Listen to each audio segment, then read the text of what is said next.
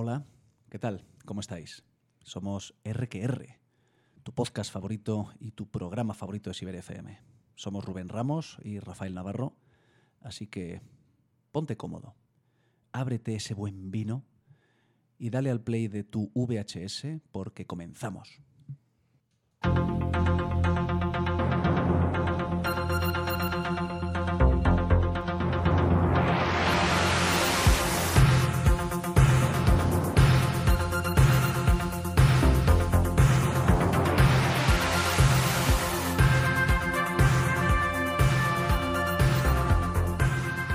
Estimados oyentes, comunidad RQR, bienvenidos un episodio más. Este es el episodio 12. Los RQRers sabemos que estáis ahí. Sois legión. Nos llegan noticias de todos los rincones del mundo. Bueno, de todos no, pero de unos cuantos. Y esto va creciendo, Rubén. Hello, bro. ¿Qué pasa por tu casa? ¿Qué pasa por tu casa? ¿Cómo andamios? Pues bien, la verdad es que bien, contento como siempre de estar delante de este micrófono rosa. Sí. ¿Y sabes a qué huele? A ver, ¿a ti qué, a qué huele por aquí?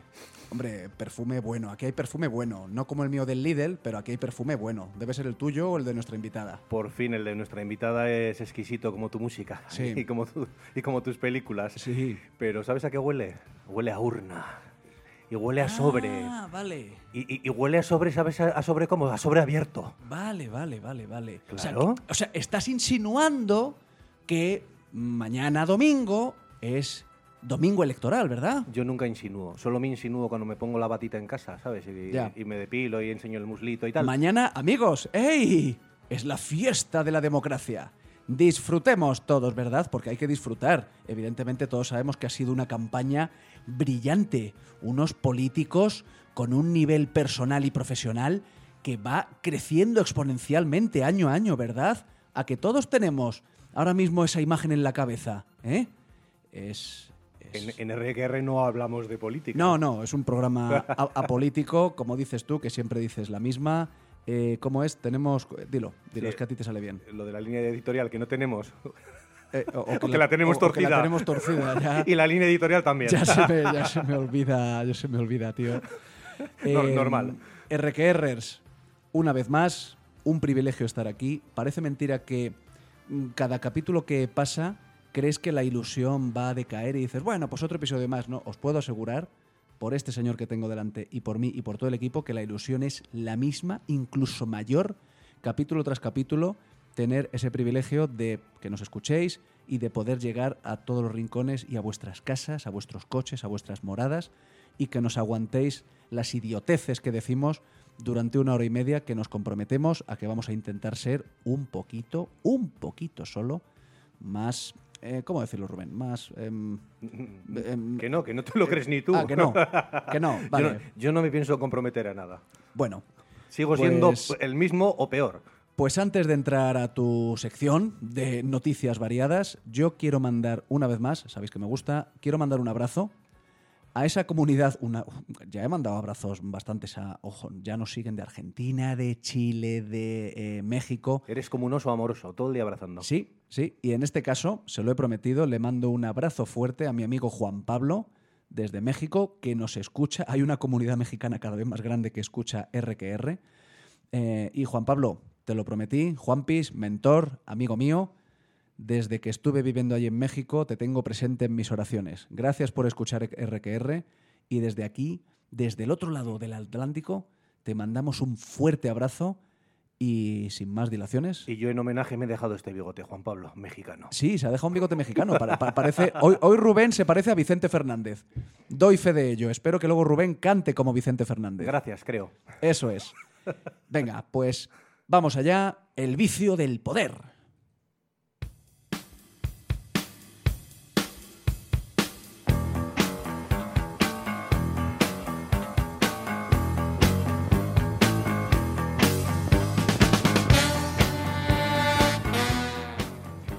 Hoy la jefa, con su sensual baile, nos estaba enseñando los galones que se ha puesto encima de su seno izquierdo. por, eso, por eso es la jefa. Eh, lleva una especie de galón que cualquiera diría que pertenece a la Sulaco, a la- de, de Alien. sea, es genial la camisa que trae hoy Begoña. ¿Por qué? Porque se nota quién lleva aquí los pantalones, quién tiene los galones. Pues la directora. Aquí ni técnicos de sonido, ni comunicadores, ni presentadores. No, aquí la que manda es una grande y libre. Y perpetua, Y perpetua. como le gusta que le Venga, llamemos. Rubén, quiero que me diviertas. Vamos allá. Ah, sí, venga. Soy tu... Mi mono de feria. Sigue. Venga, vamos allá. Bueno, pues creo que te vas a divertir. Además, hoy más que una, tres... Hoy traigo varias noticias. Vamos a hacer un, co- un corrido mexicano ¿eh? y le vamos a dar un poquito de ritmo. Adelante. La primera te va a encantar, porque además conectamos con alguno de nuestros viejos episodios. Noticia. Noticia. La jueza imputa a los presentadores del programa Está Passant de televisión de TV3 por el gag de la Virgen del Rocío. ¡Hombre! ¿Te acuerdas? Claro que me acuerdo. Que le mandaste recuerdos. El periodista graciosete. Ese, ese periodista que cree estar por encima de los demás. Ese periodista cuyo juicio de valor se permite em, enseñar a todos los demás. ¿Por qué? Porque él es catalán. Y como es catalán y habla catalán, es superior a todos los demás en España. ¿Verdad, amigo? ¿Te han imputado? Bueno, pues ya sabes a quién tienes que llamar. Le- ¿A quién? Abogado. En este caso, el abogado de Judith Martín, Tony Soler y Jair Domínguez, creo que no es un error, Domínguez, deberán comparecer como investigados por un delito contra la Constitución. O sea que sus abogados o abogados eh, correspondientes van a tener trabajo. ¿eh? ¿Ves cómo te ha gustado la primera noti- Pues, la noticia? ¿Eh? mm, chaval, ya sabes, el que cría cuervos eh, te lo has ganado. Así es.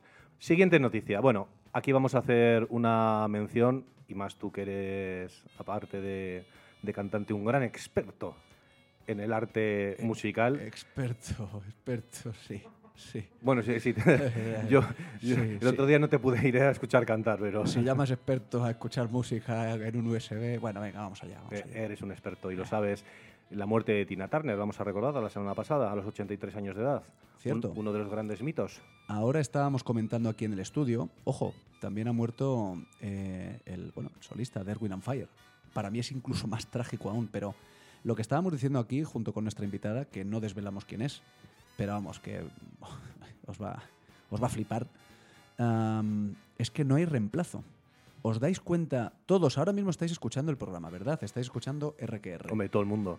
Todo el mundo. Y reflexionando Y electoralmente. sin parar, RQR sin parar. Cerrar sin bien los sobres. Acaba el episodio 11 y pongo el 12 y luego me pongo el 10 y el 9 y sigo y me lo vuelvo a escuchar. Bueno, ¿os dais cuenta de que no hay reemplazo? ¿Os dais cuenta de que si vais a los festivales, los grandes músicos, los grandes artistas, las grandes bandas, eh, aquí hemos mencionado ya algunos, ¿no? Hombre, evidentemente Whitney Houston ya no está, o Celine Dion, o Eric Clapton, o los Beach Boys, o la Creedence, etcétera, etcétera.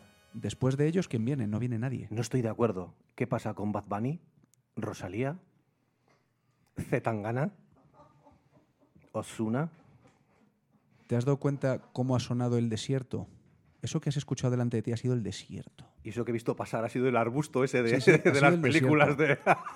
Porque hablamos de que no hay reemplazo, porque no lo hay, porque si tú miras las listas de éxitos de hace 40 años, donde tenías precisamente a la Erwin and Fire, o tenías a los Eagles, o tenías a The Clash, o tenías a Queen, o tenías a los Beatles, o tenías por supuesto a los Rolling, o tenías, eh, bueno, si es que, o, o- o- o la música disco, o tenías a Gloria Gaynor y a Donna Summer. ¿Ves cómo entiendes de música? Y no, entiendo lo que me han dejado entender y lo que, lo que a mí me ha gustado. No te cubras en- de esa, ey, de esa ey, falsa modestia. O en los años 90, la- o la New Wave americana, o los grupos ingleses, Oasis, Blur, mm, em, The Verve. ¿Y ahora qué tienes? Los festivales se están vaciando de contenido y de calidad. Lo siento mucho, pero es así. Pero, ¿Quién viene este año a la Esquena Vitoria? ¿Quién, ¿Quiénes son los cabezas de cartel? Bien, el primero, Iggy Pop. Creo que tiene 80 años la iguana. Segundo, Pretenders. Chrissy Hines debe tener 70 y algo. Luego, Lucinda Williams. Debe tener sus 60 y muchos. Y así seguimos y seguimos. ¿Quién viene al...? Bueno, ese es el Legends, ¿no? Pero viene Chris Isaac, The Cure, The Cult. Es que hablamos todos de tíos de 60 años para arriba. Mm, bueno, perdón, que me... Luego van a tener que hacer la del rey emérito. Van a tener que visitar al doctor Sánchez y a- con esas edades, aparte de, con todos los respetos. ¿eh? Siguiente noticia, que nos oxidamos. Esta es de las que te gusta también dar a ti. De hecho, recuerdas aquella de hablando del SIDA y de la película de Filadelfia y demás, esos grandes avances Exacto. que muchas veces nos centramos un poquito en lo superficial. Eh, la verdad es que esto me ha despertado sentimientos esta semana pasada. Un hombre tetrapléjico vuelve a caminar gracias a un puente digital entre el cerebro y la médula espinal. Eh, mm, recomiendo, este puede ser el vídeo recomendado ¿no? de esta semana a nuestros RQRs, en cualquier red social, en cualquier canal de noticias, Guau. cómo se ve que, que funciona a modo de robot. Es impresionante, el tío con un casco. eh, es un holandés, Gert, perdona mi holandés, Gert Jan Oskam, de 40 años, que quedó paralizado tras un accidente en bicicleta y ahora puede subir escaleras con muletas. Este mismo hombre se presentó hace unos años a un experimento de, este tipo. eh, lo que pasa es que en vez de accionar, eh, ahora es el que domina el movimiento. Debían hacerlo por una especie de vía remota, eh, pero creo que es un avance impresionante. O sea, abre un campo infinito en la, en la especialidad. Eh, mira, voy a aprovechar, porque me parece maravilloso lo que acabas de, de contar. Eh, últimamente hemos- lo hemos intentado desde aquí, desde RQR, el, bueno, pues por un lado, frivolizar y traer noticias pues, con las que trae mi amigo Rubén, que, pues qué es eso, Mm, chorradas que nos hacen reír, que además sé que traes una muy buena que viene a colación del día de mañana, ¿verdad? De las elecciones. Pero como Bastante, sabéis, últimamente lo que intentamos también es traer en nuestra, desde nuestra humilde posición que tenemos aquí, un hilito de esperanza. Bueno, un, un rayo, mejor dicho. Algo de optimismo en este mundo de tinieblas. Y precisamente hoy eh, me ha enviado un amigo un enlace a una revista, bueno, es The Lancet, una de las, mm, vamos, posiblemente la más mm, eh, pre- prestigiosa a nivel mundial, Cien- científica. Científica. Sí, y es la típica noticia que es muy genérica, pero que, repito, te da esperanza. La Asociación Americana de la Investigación contra el Cáncer publica un informe de los últimos 20 años en el que estamos en el momento en el que hay más supervivientes que nunca en la historia que sobreviven, valga la redundancia, y superan el cáncer a través de mejores programas de prevención y detección, avances en el diagnóstico, mejores técnicas quirúrgicas, nuevos tratamientos. Hay personas, me consta, de los que nos escuchan, y bueno, y otras muchas, todos conocemos, personas que están pasando o lo han pasado o lo pasaremos. O un familiar desgracia. cercano, siempre conocemos casos cercanos, sí. Estas son las noticias de las que hay que hablar. Esto nos da un, Esto, un soplo de aire fresco, sin duda. esto, no de si cancelan Sálvame o no de si Pedro Sánchez ha prometido dos millones de viviendas. No, estas son las cosas que de verdad importan. Me estás viendo tachar, ¿no? Eran las dos siguientes. Era la siguiente, no, sí, las, las tachado, las tachado. Perdona que te he reventado el programa, tío, me callo. no, venga, vamos a ir calen- calentando hasta el culmen de, de mis noticias de hoy. ¿Habéis oído hablar, Rafa, en concreto, jefa invitada de la familia Arcoiris? Ese grupete de eh, Yo recuerdo a la familia Telerín, la familia Manson. la, fa- la familia Adams. Sigue, sigue, venga, sigue. sigue. Bueno, La pues, familia Brady. Eh. Bueno, esa era la tribu, perdón. Vale, Eh, vale, vale. Bueno, pues en principio, eh, en la Sierra de Cádiz, esta familia, este grupo de, de hippies, se han asentado eh, ocupando la misma sierra y, bueno, eh, definen ese estilo de vida alternativo que dicen ser los herederos ni más ni menos del festival de Gustock. ¿Cómo se dice? ¿Gustock, Rafa? ¿Gustock?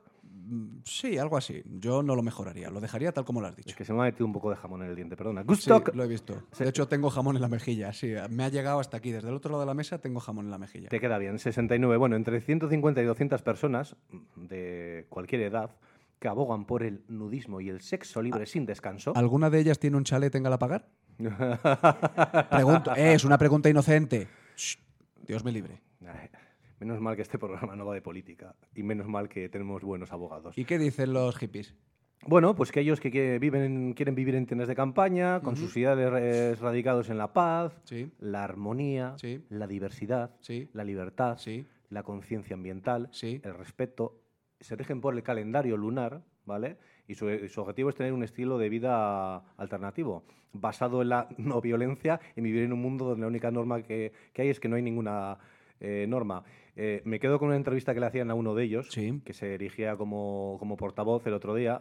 El, portavoz de la familia Arcoiris. el portavoz de la familia Arcoiris. Eso es, sí. Además, es- Viene así, viene así en su LinkedIn, ¿verdad? En su perfil profesional. Eso es. Y el portavoz de la familia Arcoiris. el titularcillo que te ponen cuando están haciendo la entrevista, Sí. pues eh, portavoz de la familia Arcoiris, Sí. ¿sabes? Sí. Y le preguntaban, oye, ¿qué pasa que estáis en un terreno ocupado? No es vuestro, es posible que la Guardia Civil os venga a desalojar. Y era gracioso, ¿no? En este uso de la no violencia, de no, nosotros no somos violentos, pero como nos venga la Guardia Civil a desalojar, vamos a reaccionar como, como, Vamos una tribu. no, exactamente creo que dijo como una tribu enfurecida o algo así. claro. O sea que Yo podría solo ser tengo- una, una- Eso sí que podría ser una pelea épica. Guardia civiles con sus porras. Contra la familia Arcoiris. con sus porras también.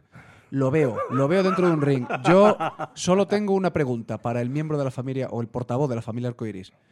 Todo lo que propones, oye, suena sugerente. A mí no me importaría pasar una temporada, pero solo tengo una pregunta para ti. A mí tampoco, ¿eh? Solo tengo una, una pregunta para ti. Eh, si te pones enfermo, enfermo de verdad, de gravedad, ¿a dónde vas? ¿Eh? Silencio. ¿Me estás escuchando? Portavoz de la familia Arcoiris. ¿Estás ahí? ¿A dónde vas? Eh, ¿Quién te cura? ¿Un hospital? ¿Quién paga ese hospital? ¿De dónde sale el presupuesto, el dinero para pagar ese hospital, familiar Coiris? Ahí lo dejo. Era, era muy obvio, ¿no? Escucha, que no te ha contestado porque se estaba lavando el soba con el río, ¿sabes? No estaba presente. Y la última noticia. Bueno, vamos a ver. Esto realmente es un plagio. Confieso que hay una cuenta muy interesante, por otra parte, en Instagram, un tal Raúl Antón, eh, que viene a. Bueno, él habla de política, habla un poquito de Y todo. como buen programa de noticias que somos, hemos pagado los royalties para poder hablar de él y de su, de su noticia aquí, ¿verdad? Para fusilarla. Y una leche. Eso. Eh, básicamente ha hecho, ha hecho una recopilación de los carteles electorales ¿no? Eh, más interesantes en estas elecciones y la verdad es que yo el otro día me puse el vídeo y me estuve, me estuve descojonando un rato y he querido compartirlo con nuestros RQRs. Entonces, vamos allá. Creo que son cinco carteles. Uno, centrados en tías. Partido Popular. Bien, tías. Tías. Centrados en tías, sí. Bueno. bueno, tío. Y además es que os enseño la, la foto del cartel. Se ve que es un hombre muy centrado, sí. eh, Sí, muy. Ahí lo- ahí lo tienes. Muy agraciado no es. Animo a nuestros RQRs a que le- les echen un vistazo. Centrados en tías, me gusta. Debe- Siguiente. Es una localidad de la isla de Lanzarote, por cierto. ¿eh? Y Ciudadano optó por algo más como ¡Vamos, tías! bueno, bien. Me gusta, me gusta. Este yo creo que se ha viralizado más allá de, de nuestro amigo de Instagram. ¿eh? Algo así como hagamos la matanza que siempre soñamos. entre y luego entre paréntesis renovemos la matanza. ¿Sabes? Que parece que, que viene otra vez el de la motosierra. ¿eh? Eh, La matanza de Texas versión 2023. Bueno, Leatherface. correcto. Eh, la pedanía de San, de- perdón, la matanza debe estar en la pedanía de Santomera, Murcia. ¿eh? Y luego también, bueno, hay otros carteles al respecto como Di, di- di un par más, venga, ya tenemos tiempo. no, no, de la, la matanza que quieres también tampoco está. La matanza que quieres, me gusta. Eh, efectivamente. Otro. Bueno, es- este te va a gustar especialmente. Dale. Eh, municipio ubicado en el noreste de la isla canaria de La Palma. ¿eh? Punta Gorda por delante. El- la agencia de marketing o el becario de, de diseño gráfico que lo hizo, mm, tío, hombre, a ver, piénsalo. Además- Solo un poco, dale una vuelta. Que a mí me gusta, que esta es la política que promueve RQR. Pero, hombre. La política ya- de Punta Gorda, sin La duda. política de punta gorda, eso está claro. Además, La eh, punta gorda que, como por delante. sí, Punta Gorda por delante. Además, eh, Sí, sí. La, la- la- la candidata Mónica Gómez, además sale súper sonriente, y en este caso es que tampoco favorece mucho la, el Por- cartel, la foto Sonríe a- por punta gorda, ¿no? Aquí lo están viendo la jefa. Pues desde invitada. aquí, desde las ondas siberianas de RQR, eh, al alcalde o alcaldesa que salga en Punta Gorda tiene nuestra más sincera invitación para venir al programa y contarnos las bondades de gobernar Punta Gorda. O podemos ir allí, después de Torrelodones, podemos ir a Punta Gorda. De Torlodones, sí, exacto, y Punta Gorda, exacto. Me quedan un par de ellas Venga. todavía. ¿eh? Bien, eh, Las Rozas, Madrid. Ya el tema de las rozas puede dar que jugar. No han sido muy originales. Las Rozas con ganas. Más Madrid. Mira, Es posiblemente el único bueno que haya dicho más Madrid en toda la campaña. Siguiente. y luego este para cerrar yo creo que, que, está muy bien. Eh, el candidato socialista Cristóbal Moreno, en la localidad de Villanueva, puntos suspensivos, ¿eh? ahora digo porque lo oculto, se coronó con este lema que ha arrasado en redes sociales. el humorista que dice, yo le voy a votar directamente. El trabuco que tú quieres. El pueblo era Villanueva del Trabuco. Villanueva del Trabuco. Así es. Entonces, bueno, vamos, vamos, a hacer una encuesta entre nuestros RQRs que, lo, vamos a poner en, Spotify. Eh, ya sabéis que tenemos una encuesta semanal. Pues eh, mira, vamos a poner. A ver cuál ha sido la, ¿no? el mejor lema de campaña. Yo voto, voto por el Trabuco, ¿eh? No, me quedo con el Trabuco. Está entre el Trabuco y Punta, y Punta Gorda. sí, sin duda. Sí, sin duda, sin duda, sin duda. A ver, todas son buenas, todas nos hacen mejores personas. Las rozas que tú quieres, o las rozas con ganas, o las tías, pero sí, Trabuco y Punta Gorda. Amigos, vais a tener una encuesta eh, hoy mismo. Esto, ha sido todo, ¿te parece poco? Hasta aquí, ¿no? hasta, aquí. hasta, hemos llegado. O sea, hemos, mezclado noticias de alcance planetario, como la que has dicho del, del hombre este holandés que vuelve a andar, o la Asociación Norteamericana del Cáncer, con Punta Gorda. Y la familia Arcoiris. También muy relacionado todo. Y la familia Adams. Esto es RQR, amigos, ya sabéis. Esa montaña rusa que adoráis. Qué nivelón. Venga, que nos vamos, ¿no? Eh, si no me equivoco, viene película. Viene una película, además, hoy. Hoy viene La enormidad. Rebobine, por favor.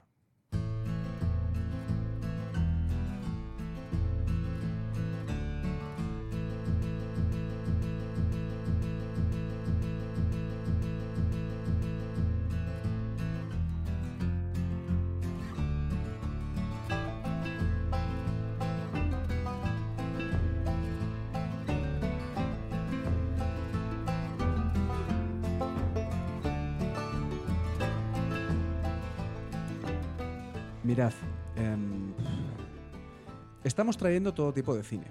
Reconozco que quizás esté pecando algo de traer mucho cine pues actual, ¿no? De los últimos 15, 20, 30 años. A mí sinceramente me gustaría tirar algo hacia atrás. Sí, viene ya, ya viene en breve, la semana en dos semanas vamos a traer cine negro de los años 40 y vamos a traer una auténtica obra maestra.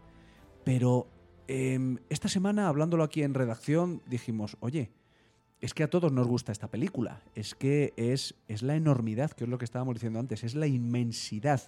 Para mí, en el año 2014, lo que hizo Christopher Nolan, el director de la trilogía de Batman, que le tenemos aquí presente, el director de Origen, el director de Memento, el director de la, bueno, la reciente Dunkerque, ahora va a estrenar una, una película, posiblemente las personas que han visto 2001, la de Kubrick, hace unos cuarenta y pico años, em, cuando vieron esta película, automáticamente establecieron paralelismos, referencias, porque son películas que tienen muchísimo en común. Son películas que plantean preguntas muy complejas, quizás preguntas eh, metafísicas, cuestiones relativas al tiempo, al espacio, pero emparejar esas dos películas, sobre todo con esa referencia, es muy cañero, ¿no? Claro. Tirar de mm, Odisea, que Por es eso, una total referencia, cuidado.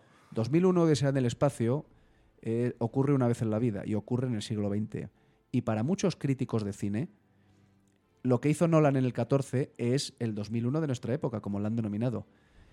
Para mí, esa, la magnitud de esta película, de los temas que trata, cómo lo elabora, una complejidad de guion asombrosa, pero sobre todo es un viaje en el que el espectador se deja llevar y llega un momento que estás tan metido en una trama que por un lado te cuesta entender porque habla de teoría de cuerdas, física cuántica, agujeros negros, eh, gusanos espaciales, o como se diga, eh, es el viaje a las estrellas del hombre, pero llevado al plano más existencial y a la incluso al, a lo más íntimo del ser humano, que es lo que más me gusta de esta película, que es un mensaje, que es lo más básico, que os lo voy a decir al final.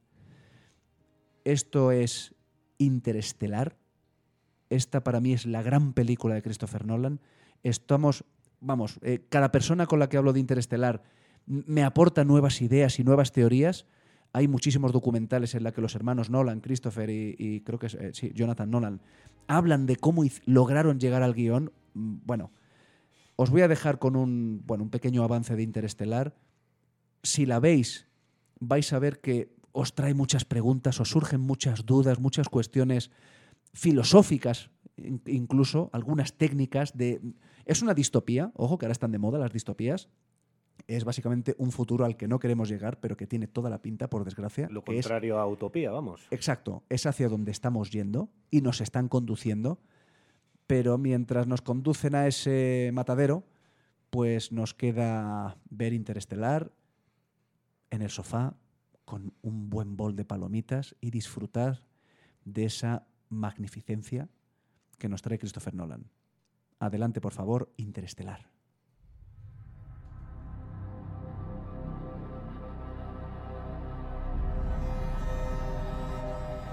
¿Qué vas a hacer con él?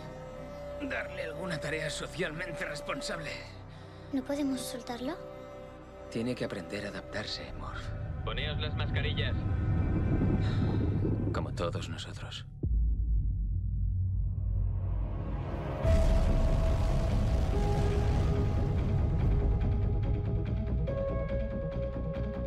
Este planeta es un tesoro, pero lleva años diciéndonos que tenemos que abandonarlo. La generación de tu hija será la última que sobreviva en la Tierra. Eres el mejor piloto que hemos tenido. Sal ahí y salva al mundo. ¿Preparados para despediros de nuestro sistema solar?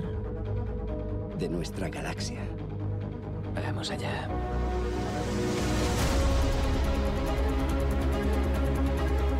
Hemos llegado.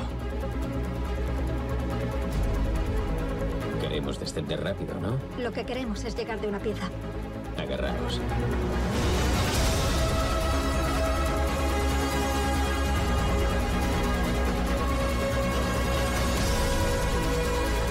Tenemos una misión. De nada servirá si la gente de la Tierra está muerta cuando la llevemos a cabo.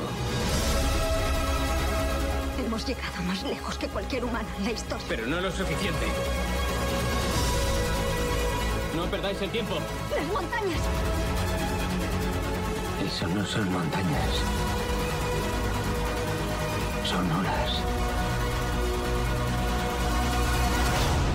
¡No voy a lograrlo! Claro que sí. Claro que sí. Interestelar, eh, en mi opinión, lanza un ataque a dos frentes. Qué músico, Em, qué musicón, ¿no? Em, por supuesto, eh, siempre. Mm, Hans Zimmer. Me ha retro- retrotraído a, a- a Batman. No, a la ruta del bacalao. Exacto, a Chimo Bayo. A Chimo Bayo y a Paco Pil. Exacto. Veo que sabes de lo que estamos hablando. Bien, Chimo Bayo y Christopher Nolan.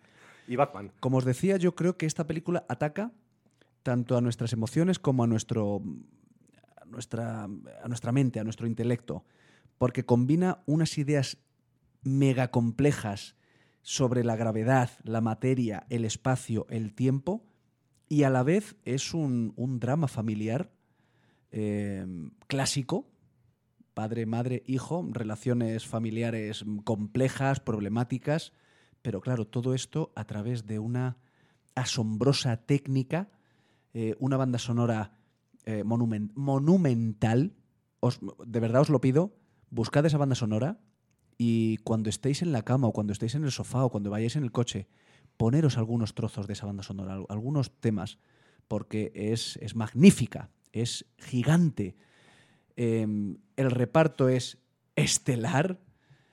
Por supuesto, Matthew McConaughey, Michael Caine, Matt Damon, um, eh, Jessica Chastain, Casey Affleck, el hermano de Affleck, que es un pedazo de actor. Hay mucho dólar por ahí, ¿no? Hay muchísimo, ¿no? Esto es una megaproducción, pero claro, es posiblemente la mayor superproducción y la mejor superproducción que ha hecho Hollywood, en mi opinión, aunque son diferentes, ¿no? Desde El Señor de los Anillos. Pero eh, hay una cosa muy destacable de esta película y es el papel de Matthew McConaughey. Eh, esta película, de hecho, está rodada, digamos, en pleno, como llamaron en Estados Unidos, a ver si lo digo bien, McConaughey Sense, que básicamente es como el renacimiento de McConaughey. McConaughey todo el mundo sabe que era el típico ligón de Hollywood, el típico galán que estaba haciendo un montón de, de basura De en los últimos películas años. de golfetes, de Y risas. de ¿no? repente empezó a cambiar a través de un par de discusiones que tuvo con un par de directores. Hizo Killer Joe, hizo True Detective, hizo Interestelar, hizo eh, Dallas Buyers Club, ganó el Oscar a Mejor Actor y se, y se posicionó como, como una leyenda, porque es una leyenda. Además es un tío con un magnetismo eh, apabullante. Y en la película hay cuatro o cinco escenas que lo dejan ver. Pero mm, para no alargarme más, voy a volver a lo que os decía al principio. pregunta tantos, o sea, eh, presenta tantos enigmas que al final encajan como un puzzle. No hace falta ser físico para ver la película, eh, pero evidentemente es una película que exige a nivel mental. Eso, no apabulla tanta O sea, complejidad, quiero decir. no. Tienes que estar muy. O sea, olvídate, vamos a ver. Esto va también muy en la línea de RQR. Olvídate de ver esta película con un teléfono delante. O de, venga, me pongo la película y mañana la acabo. No, no, porque así, en, en mi humilde opinión, esto no se ve así.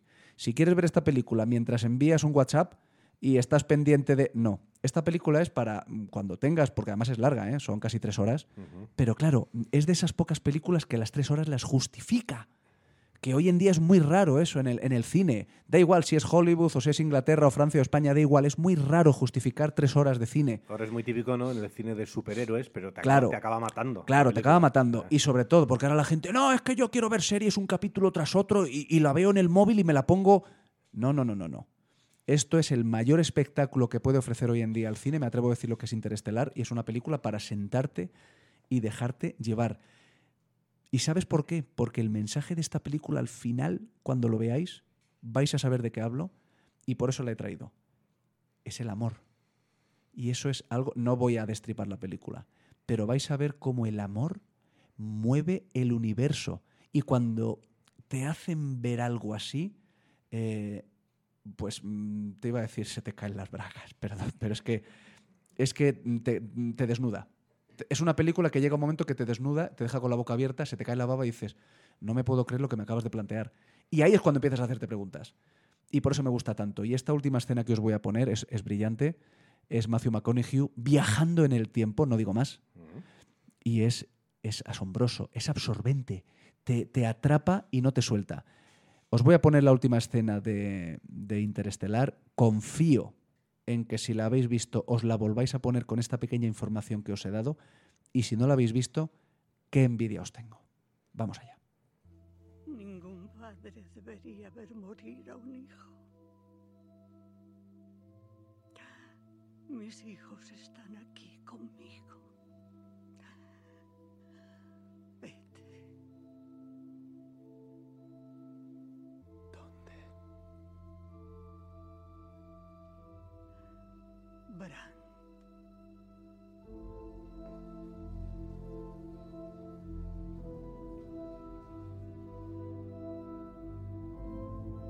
Ella está ahí.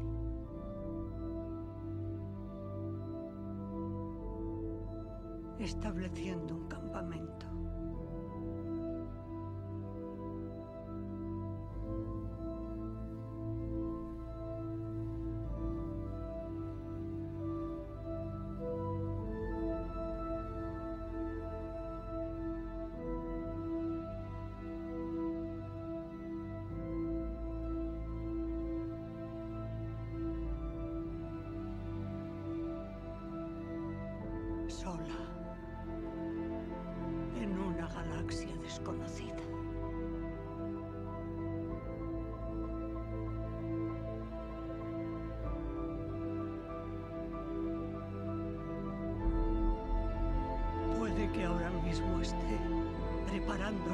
Echar una larga cabezada.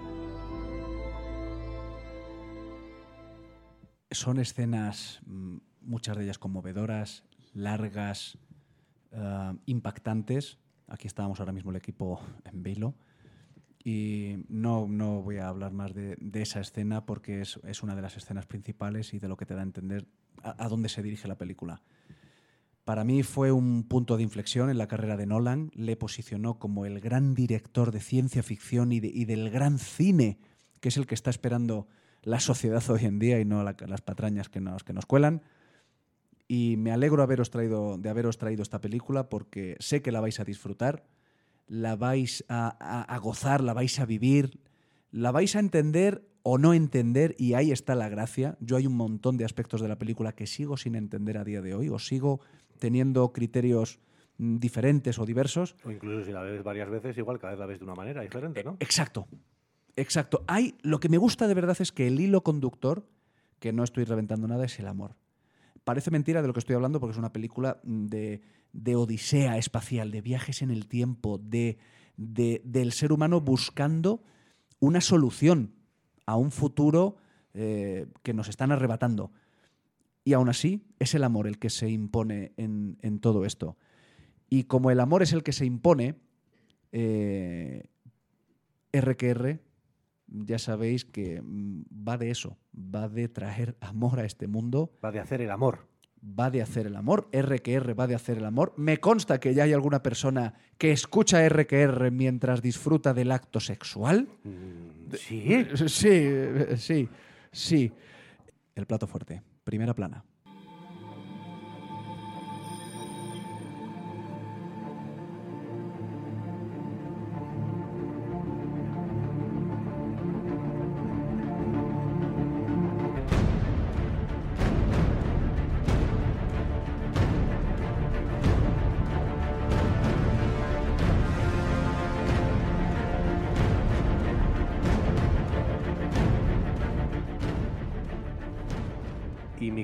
Rafael, de Nolan a Nolan, ¿no? De Nolan a Nolan. ¿Cómo? De Nolan, ¿no? A, Sí. a Nolan. Nolan, Batman. No, te sigo, no te sigo, no te sigo. No, no te pillas. sigo. Ah, sí, vale, sí, lo dices por lo que algo que yo ya había dicho. ¿Te Sí, refieres a es- eso? Ah, es verdad, que te he copiado, sí. Que llevas con unos 10 minutos de retraso, llevas, ¿no? Joder, si solo fueran 10. si, si todavía no entra por la puerta para empezar el programa. bueno, efectivamente, como tú bien dices, mi querido compadre, vamos con el plato fuerte. Hoy, como siempre, remontamos el programa con una gran invitada, una mujer excepcional, Patricia. A ver si lo digo bien, si no me corregirá. Medigi. Nada, lo he dicho mal. Juez. Di- dínoslo, Patricia. Medjidi. Medjidi. O Medjidi. ¿Cómo? Me- me- Medjidi. Medjidi. Eso es. Sería lo correcto, si no, Medjidi.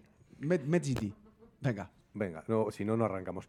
Sese- 60 años, nacida en París, en concreto en el Distrito 14, periodista, comunicadora, cineasta, por su condición personal y por sus vivencias, una auténtica experta en violencia doméstica y de género, que es lo que hoy traemos. Además, con una especie de nuevo formato, ¿se puede llamar de entrevista, Rafael? Sí, nos vais a permitir que hagamos un pequeño experimento. Me explico. Nuestra invitada Patricia, como os ha dicho Rubén, es una auténtica experta, una autoridad, da conferencias, charlas, coloquios, debates, ha escrito sobre, bueno, mm, diversos temas. Mm, Concretamente hoy vamos a hablar de violencia, violencia de género, se dice, Patricia. ¿Violencia de género? Violencia de género. Bien. Violencia de género, violencia vicaria. mm. Vale, pues hoy vamos a hacer un pequeño experimento RQRs. Y es el siguiente. Como sabéis, Rubén, aparte de ser. Aparte de ser. un- Venga, busca las palabras. Un gran padre, un gran amigo, un ciudadano ejemplar Eso es mentira. y un buen profesional, un buen Mm. policía, Rubén es, pues por su experiencia, un- una, bueno, pues una voz autorizada para hablar de violencia de género, de violencia vicaria, de bueno, mm, eh, bandas juveniles, como sabéis que hemos hablado en algunos episodios anteriores. Y hoy nos hemos propuesto lo siguiente, a ver qué os parece. Como aquí el que os habla no tiene ni idea de periodismo, ni tiene mm, ni muchísimo menos idea de, de lo que vamos a debatir hoy o a, o a poner sobre la mesa, vamos a, ser, vamos a intentar hacer una entrevista un poquito diferente. Vamos a plantear una serie de preguntas, una serie de cuestiones bastante peliagudas y si os parece a los escuchantes, a los escuchantes he dicho, ojo, se me ha pegado, Menos la belleza se te ha pegado todo. a los oyentes, mm, van a ser Patricia y Rubén. Evidentemente, la batuta la va a llevar Patricia, para eso la invitada, pero entendemos que Rubén aquí tiene mucho que aportar también y creo que puede enriquecer mucho un debate, ¿de acuerdo? Tener aquí un, un pequeño debate o discusión o, bueno, eh, aportar en, en RQR. No puedo con la presión. Venga, Sí, la verdad es que estamos, estamos poniendo aquí el nivel. Em, bueno, a ver, una pequeña introducción. Eh, Patricia, em, parisi- es que tienes que aclarar eso. Parisina, viviendo en Vitoria, mm, Mekgidi, que es un... No, no vives en Vitoria, perdón, vives en, Ahora en La Rioja en La Rioja. Tienes un apellido... mm, ¿e- ¿Es árabe? es árabe. Es árabe. Bueno, acláranos eso un poco, por favor. O, o mejor- más que aclarar, expándelo, por favor. Vale, pues voy a expandirme. Eh, no, simplemente mis padres eran inmigrantes, trabajaban en, en París, se conocieron allí. Mi madre se enamoró de mi padre, que era árabe, y bueno, pues eh, llegué yo allí. Yo siempre digo que pesaba mucho, la cigüeña me dejó. No me trajo hasta Vale. aquí. Entonces me quedé allí, en París 14. ¿Cuánto llevas en Vitoria, en España? Uy, me viene con 10 años, o sea, 50. Vale, vale, entonces ya.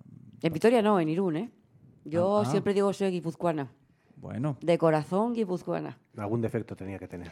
Ah, Ah, o virtud.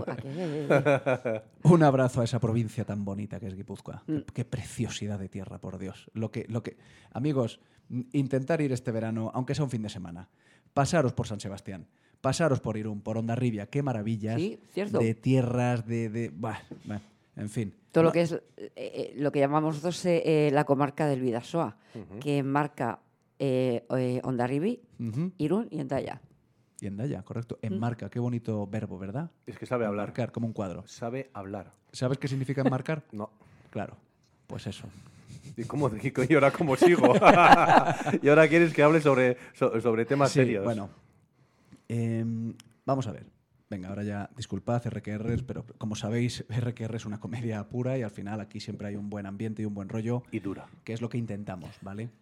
Pero también intentamos traeros, pues, mm, temas, pues, como os he dicho antes, más peleagudos, más controvertidos, que nos afectan a todos. Sociales, Por des- desgracia. des- despertar esa conciencia crítica que nos gusta Exacto. en nuestros eh, escuchantes. Exacto. Sí, sí.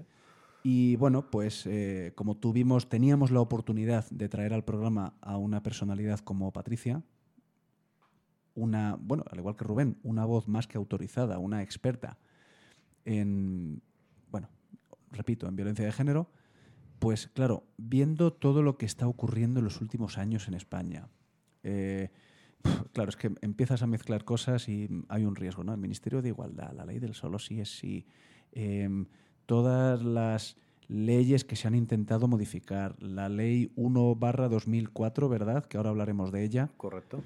Eh, vamos a ver, vamos a ir al grano. La primera, la primera pregunta que, que nos surge es, eh, y bueno, yo la lanzo en principio, bueno, como queráis, ¿de acuerdo? Pero, ¿existe realmente un incremento en lo que llamamos o entendemos socialmente como violencia de género en los últimos años?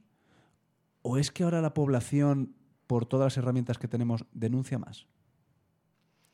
Bueno. Patri- Patricia, por favor. Sí, yo antes de nada quería darte las gracias por ese pedazo de presentación a ambos. Yo creo que no me estoy, en- ya no entro en la silla. Yo creo que tenía que ponerme dos de, de lo bonito que me habéis presentado. Es un- es un trae- placer. Trae otra silla, jefa. Es un placer. Sí. Era una pregunta retórica, Rubén. Ah, vale, vale. retórica. Deja la silla, jefa, entonces. Exacto, exacto, exacto. Y bueno, y contestando a tu pregunta, yo creo que son ambas, por mi parte. ¿eh? Son ambas. Se, ha incrementado, porque lo vemos además en chavales más jóvenes, y además se denuncia. Se denuncia más, se incrementa, con lo cual la pregunta sería, ¿de qué sirve todo lo que se está haciendo y gastando el dinero en el Ministerio de Igualdad? Absolutamente para nada, porque todo empieza por una educación y ahí no se está invirtiendo absolutamente nada. Bueno, por completar eh, la respuesta de Patricia, yo sinceramente creo que las cifras, que la estadística es muy fría, pero las cifras de 60, 70 mujeres muertas, asesinadas cada año, nos remiten, fluctúan, pero no, no hay una bajada. Eh, está claro que en el año 2004, cuando se anunció esta ley integral para intentar paliar ¿no? o dotar de, de medios para luchar contra la, violencia de género, bueno, parecía que iba, que iba a ser la panacea, que todo iba a cambiar. Sí que es cierto que, que se aportaron herramientas nuevas, policiales, judiciales, pero estamos en el año 2023, o sea, es decir, vamos para 20 años, dos decenios de ley, y efectivamente yo tengo mis dudas, yo no sé si ha aumentado, como dice Patricia, probablemente sí, pero lo que tengo claro es que no ha descendido. Y no solo las muertes, sino las actuaciones o las denuncias por violencia de género. Sí que es cierto que ahora mismo hay más conocimiento del tema, las mujeres denuncian más, o el entorno de las mujeres denuncia más, la sociedad está más concienciada, pero el elemento de, que ha sacado encima de la mesa Patricia es muy certero. ¿Por qué? Las nuevas generaciones, chavales en torno a los 20 años, siguen repitiendo los mismos patrones y, y siguen haciendo lo mismo, vamos a decir, que hacían sus abuelos, si se me permite el término.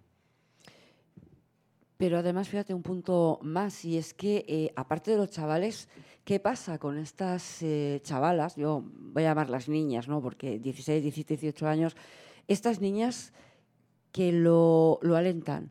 De alguna manera, cuando sus novios no les miran el móvil, no les eh, recriminan por ir con un escote o una minifalda, sienten que no son queridas. Aquí está fallando algo. Porque el que a mí una persona, en este caso tu novio, te tenga que decir no vayas tan corta o no vayas con ese escote o eh, quiero saber con quién te has escrito y las estadísticas hablan así, creen que es que no son amadas. Creo que hay un concepto de, pareja y de, lo que es el amor totalmente viciado en ese sentido. Es el, el ir para atrás. Confusión de amor por celos.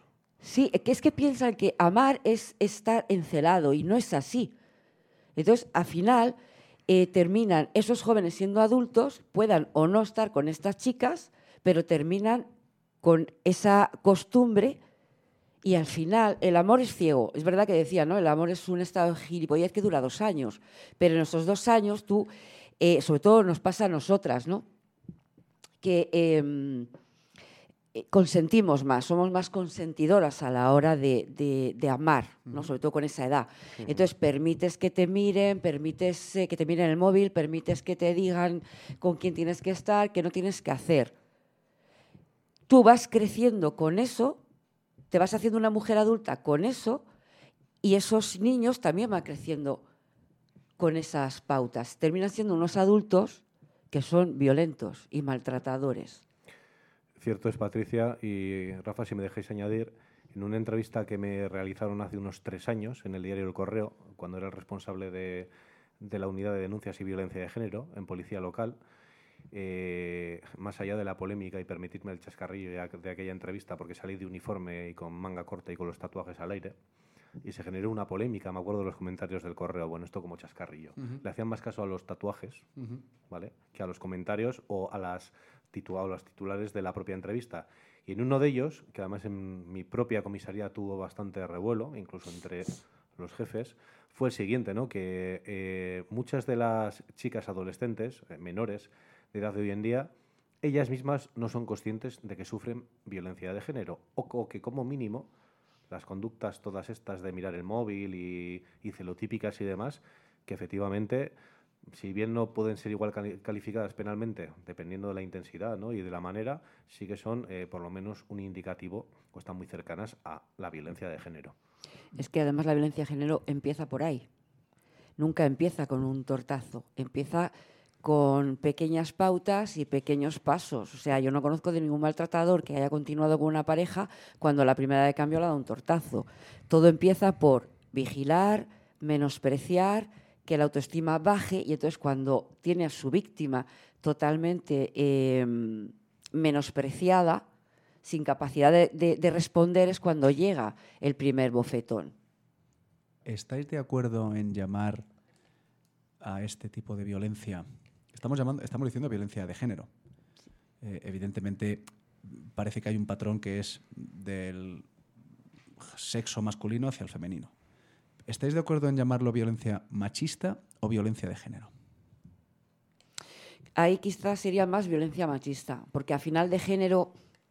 A ver, yo soy partidaria que la violencia siempre es violencia. Yo no estoy de acuerdo con la cuando eh, esa violencia es impartida de la mujer hacia el hombre, son menores, pero también existen maltratadoras, se llame violencia doméstica, porque eso lo que quiere decir es que la pena es menor y yo siempre pienso que la violencia es violencia. O sea, actualmente, perdón Patricia, actualmente la pena, el castigo punitivo, es menor si es de una mujer hacia un hombre. Sí, así Sí, es. sí. Sí, es que se denomina de otra manera. De hecho, la violencia doméstica es de una mujer hacia su pareja, de un hijo a su madre, de a un abuelo, o sea, o alguien que conviva en la unidad familiar. Sí, de hecho, mira, vamos a aclarar que viene muy bien no existe un delito de violencia de género, que es lo que eh, mucha gente se cree. O sea, no hay un delito, tal como un hurto, unas lesiones, un homicidio, que sea un delito de violencia de género.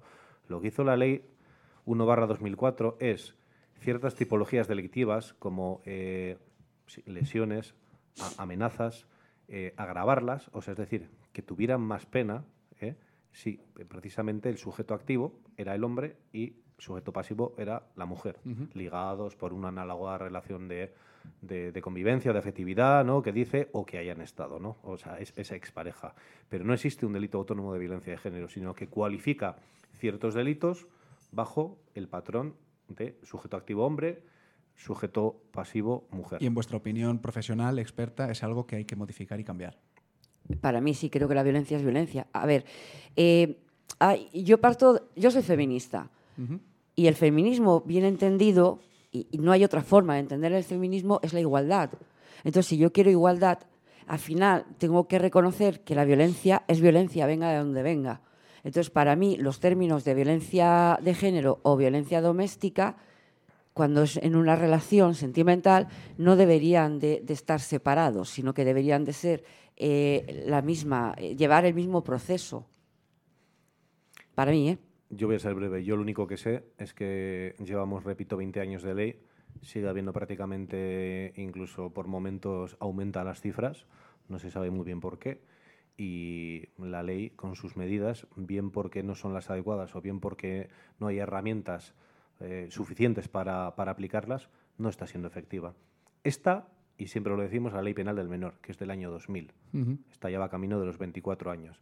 Y siendo diferentes, evidentemente, porque se ocupan de dos temas diferentes, aunque a veces se interconectan, evidentemente, son leyes que se ve que con el tiempo no han tenido, no han tenido éxito. Hablamos mm, todo el rato, si os de- claro que os dais cuenta, de, de personas jóvenes que luego reproducen ese tipo de comportamientos cuando van creciendo y se convierten en adultos y 30, 40, 50, 60 años. ¿Creéis que el perfil de- del maltratador ha cambiado? Es decir, ¿ahora es más frecuente este tipo de comportamiento en población más joven? Sí, es que las estadísticas dicen, o sea que sí, incluso desde los 14 años eh, hay niñas, o sea, que no se sienten queridas. O sea, yo cuando he tenido entrevista con, con un Erchaina especializado, es que me decía eso, ¿no? Se está, se está, es- nos encontramos con una sociedad que quizás lo que tiene que, prevalecer es la educación. Desde, desde, yo puedo entender que un señor de 70 años hoy en día sea un- o, o tenga esa mentalidad machista, porque no han conocido otra cosa. Y porque es muy fácil ser un hombre y creer que eres el, el dueño de todo, incluido de tu mujer. Y porque nos enseñaron eso, ¿no? Pasabas de, las mujeres pasaban de ser propiedades del padre a ser propiedades del marido. De hecho, aquí no podían viajar si no era con una firma, y que no estoy hablando hace tanto, que estoy hablando de hace 80 años, ¿eh? que no es de hace 500.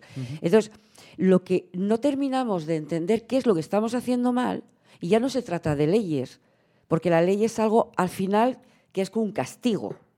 Entonces, habrá que prevenir. Es qué hacemos mal, y yo tengo mi teoría. ¿Por qué los jóvenes hoy en día están así? Y mi teoría es, y yo sé que es impopular y que no gusta mucho, y es que no solamente hay hombres machistas, es que hay mujeres machistas. Y esas mujeres son educadoras.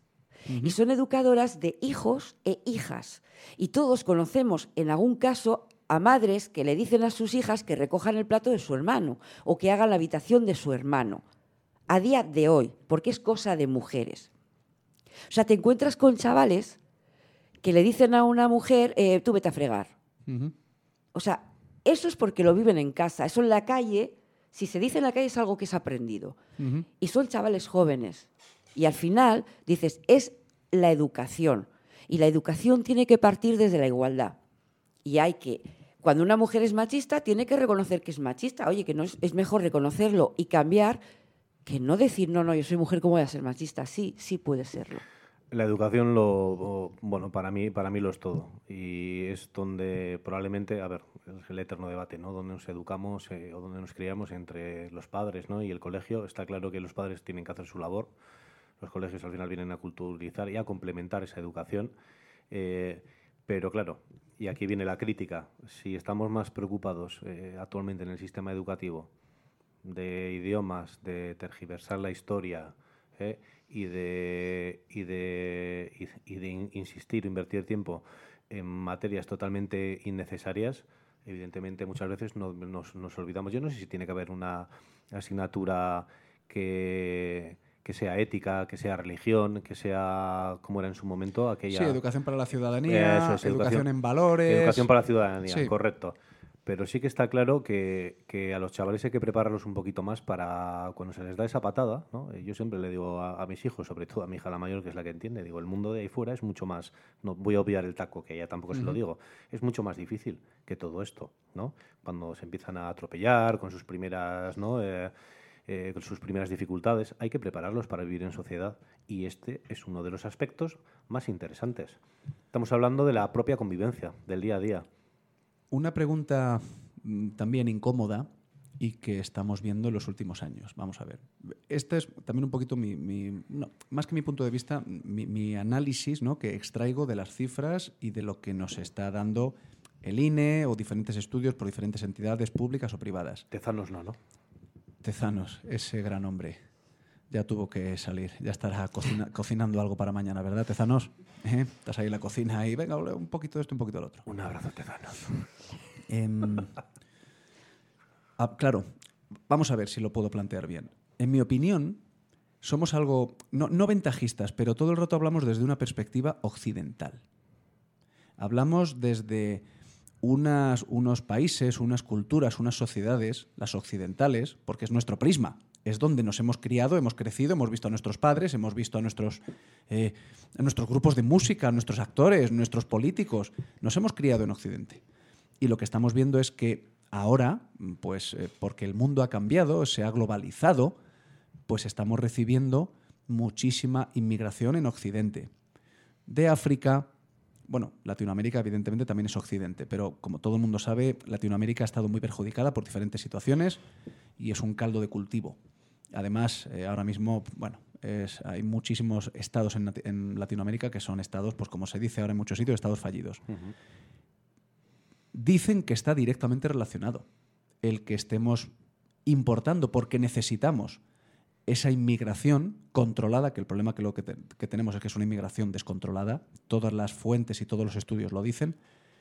¿Creéis que está relacionado? ¿Es real que hay un pico de, de violencia porque estamos recibiendo muchísima inmigración de culturas? Porque ahora mismo estabas mencionando, Patricia, pues que pues una persona de 70 años, claro, ha sido educada y criada en ese tipo de circunstancias y, valores, ¿no? O forma de ver el, el mundo. Estamos recibiendo una inmigración que actualmente ve el mundo con ese prisma, de hace 70, 80 o 500 años. ¿Qué se puede hacer con algo así? ¿O creéis que esto es así? Ah, Me imagino que cuando estás hablando de 500 años te estás refiriendo a la musulmana. Me refiero a todo lo que está, a todas las personas y familias que están viniendo de África, sí, culturas musulmanas, también no hay, culturas eh, asiáticas que tienen valores similares o formas de conducirse similares. ¿Esto es así? ¿Qué podemos hacer? ¿Qué es lo que está fallando? Yo parto de la base que a mí las estadísticas no me dicen nada, ¿vale? Porque las, estadísticas están hechas por vete a saber quién y siempre eh, son números que son bailables. Y al final para mí las personas no son números. Eh, a ver, sí que es verdad que lo que nos...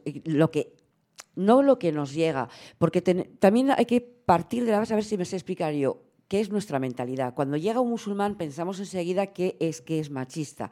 Cuando nos llega latinoamericanos, pensamos sí, evidentemente tienen una eh, cultura machista. De hecho, lo vemos en las letras, eh, eh, ¿cómo se llama esta? Del reggaetón. Sí, la música actual. Sí. Esto es. Del Y- reggaetón.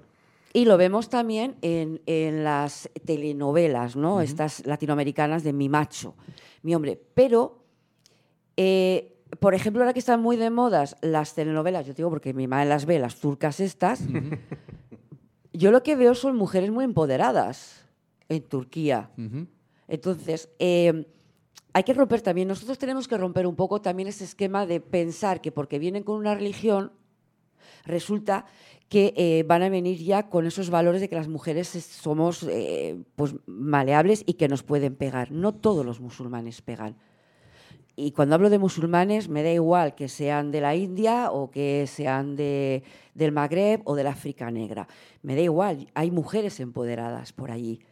Y en Latinoamérica, no todos los latinoamericanos están eh, maltratando y pegando a sus mujeres. A ver, hay un sector, por ejemplo, si me hablas de México, que es lo más conocido, ¿no? En México, cuando hablamos del feminicidio, que son zonas localizadas, Sí. pero eso no es todo México. De hecho, esas mujeres salen también a defenderse. Y no son los maridos los que matan. Bueno, hay una sociedad allí que, que se permite ese tipo de acciones, llamémosles gángsters. Aquí tuvimos, con el caso de Alcácer, lo que pasa que nunca se ha sabido quién estaba detrás, pero también es ese tipo de, de, de, de gángsters, ¿no? O de sí. mafias, por Sí, llamarlos de una sí, manera. Entonces, em, nuestro problema es que em, venimos con una idea prefabricada, que nosotros tenemos una- unas ideas más avanzadas y yo me harto de decir, cuando me dices que vienen con el velo, bueno, van con el velo, pero aquí también vamos eh, con la peineta. Y es una tradición religiosa, o sea, es que no por eso todos van a, pegar o maltratar. Y cuando te hablaba de los señores de 80 años, hablaba de españoles, ¿eh? No, claro, claro, yo estaba pensando en españoles. Pues, Ah, claro, por es- eso. es- no, es lo que he visto, claro. Porque Claro. yo eso lo he visto con, con- con mi madre y con nuestras abuelas. Era del padre a- al marido. Claro. Y cuanto antes se casaban, mejor si no se pasaba el arroz. Y fíjate, aguanta a tu marido, o sea, lo que sea, mientras te traiga, te traiga el jornal a casa. Eso es un dicho español.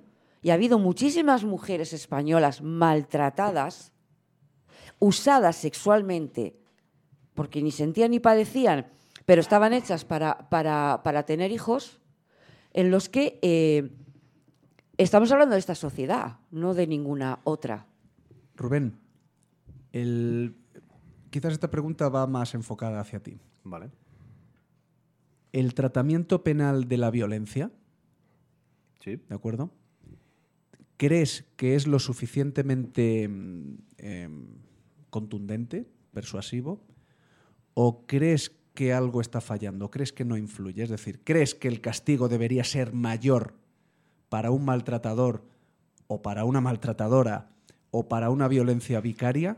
¿Crees que debería la pena ser mucho más grande o, más, no sé cómo decirlo, más, sí, más potente eh, que lo que tenemos actualmente?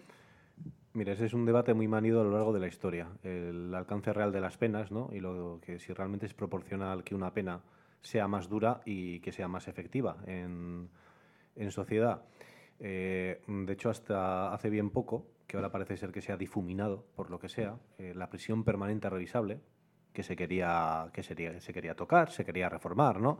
Que al final viene revestida por una serie de, de, de delitos, eh, que son perpetrados contra menores, esas agresiones sexuales tan brutales. eh, en Vitoria además tenemos, tristemente, tenemos dos casos que se aplican y uno que se está juzgando que probablemente se aplique. Eh, yo la verdad es que, es que no lo sé. Lo que está claro, lo que tengo claro, es que no puede salir gratis el hacer lo que se quiera. Pero no sale gratis. Eh, no, sí, me explico. Eh, a veces, y te puedo decir como policía, hablando como policía, que sí sale gratis. Eh, estamos hablando ahora de violencia, ¿no? Violencia en concreto de género, de doméstica, vicaria. Pero bueno, la violencia está presente. De hecho, yo muchas veces he defendido la teoría de la sociedad violenta, ¿no? Sobre todo hablando de menores. Somos una sociedad violenta, competitiva, donde estamos poniendo a parir al vecino, donde queremos ser el mejor, pero malentendido, ¿no? Y nuestros menores se crían en ese tipo de sociedad.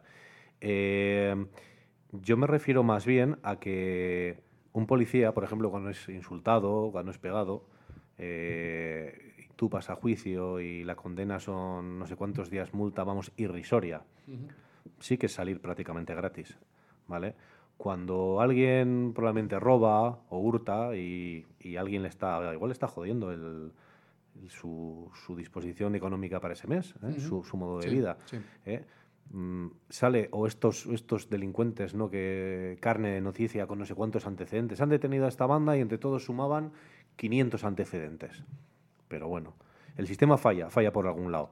las penas que son suficientemente duras, el que la, el ciudadano medio debería saber, no se tiene que saber el código penal de, memoria, eh, al dedillo ni a la de, enjuiciamiento, eh, ley de enjuiciamiento criminal, pero lo que sí debería saber es que todo acto tiene sus consecuencias. ¿Vale? Como cuando tú educas a tus hijos y tú has hecho esto, le enseñas que ese, esa acción que no está bien, que sea equivocado, sí, pero no está bien, tiene una consecuencia. Llámalo castigo, llámalo como quieras, reprimenda. Pues el ciudadano medio lo tiene que saber también.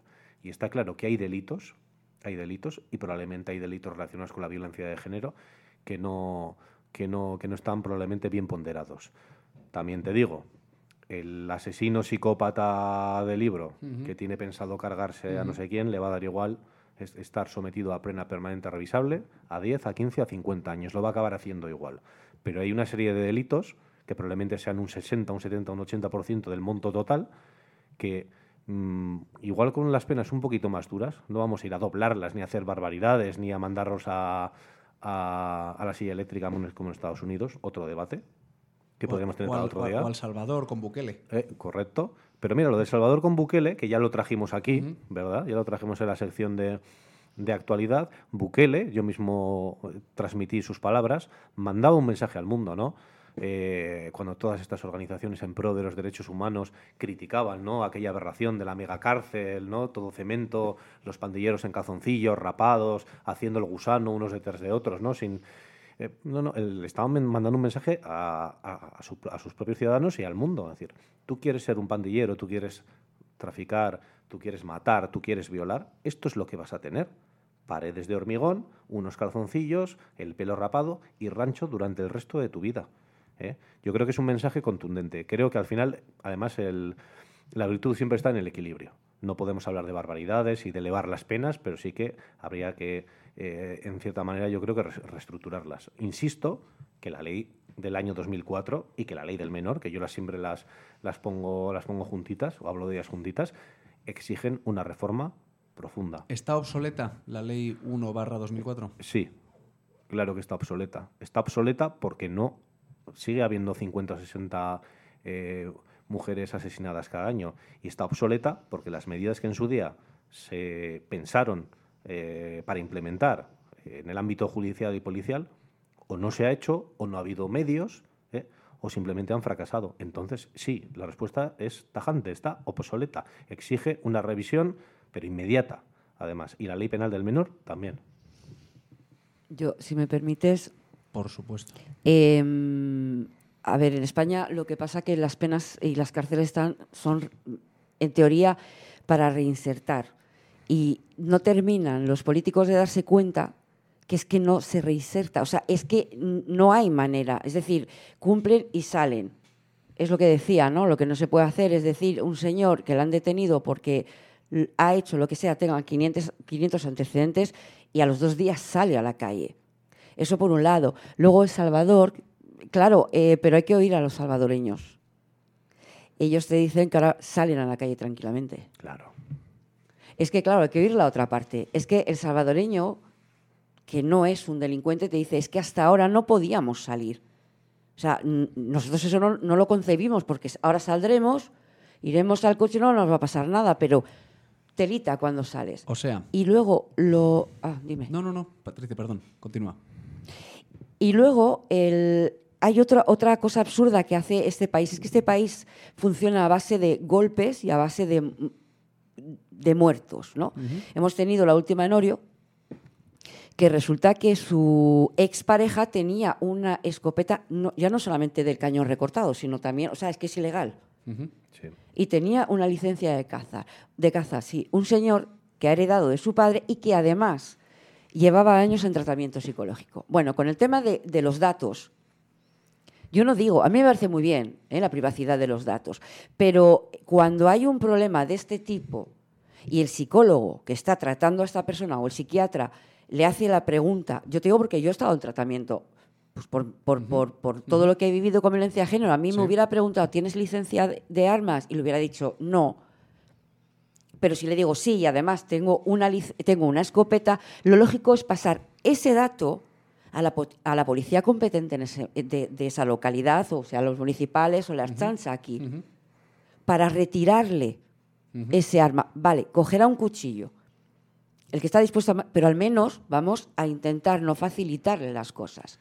De hecho, en policía hay protocolos donde ya nos quitan las armas cuando llevamos un tiempo de baja y, y en, en prevención, ¿no? de que ese policía pues, no, no esté bien y pueda usarla, se, se retira. En este momento, a ver si puedo. em, porque estamos hablando de las penas, de que a veces sale, no gratis, pero casi. Si hay un maltratador, vamos a, vamos a ponerlo, venga, hay un, hay un hombre que agrede a su pareja sentimental, llámese mujer, novia, mm, quien sea, compañera, quien sea, la agrede y esa persona presenta una denuncia. Ahora mismo, con la ley en la mano, a un agresor en España, ¿qué le ocurre? Rubén. Bien, tú planteas un supuesto práctico que una mujer denuncia a, Sí. a un hombre. Está aprobado, hay un parte, supongo, hay un parte médico de lesiones. Incluso ha habido una detención. ha habido una detención, policial, sí. bueno, testigos oculares, no sé, como esa persona, ese maltratador, ¿cuál es el- el- la vía penal que sigue? Y, o sea, quiero decir, ya, en mi opinión, no se reinserta. Esa es mi opinión. Una persona que agrede, agrede mm, físicamente, de manera violenta, a, en este caso a su, pareja sentimental, eh, ¿cuál es el proceso penal que tiene en este momento? O sea, ¿acaba en la cárcel o mediante un castigo o mm, acaba en la calle? Pues no necesariamente acaba, acaba en la cárcel. Eh, la mayoría de los, de los eh, delitos sigue este íter, que es, bien, actuación en un domicilio. Vamos a, hacer, a poner una actuación paradigmática en un domicilio. Entra la policía, efectivamente, hay unas pruebas objetivas de que la mujer ha sido agredida, maltratada. De hecho, la mujer aparece ¿no? con el rostro dolorido, enrojecido. eh, ya no te hablo de una, una fractura. Se le lleva al hospital. Evidentemente, al tipo se le detiene. Y al día siguiente lo que se hace es un juicio rápido que se llama en el juzgado de violencia eh, contra la mujer. Eh, si la mujer pide medidas, que es lo que normalmente suele pasar, pues se decreta una orden de alejamiento y se queda a espera de juicio. Podría pasar que a ese supuesto agresor se le mandara a, pri- a prisión.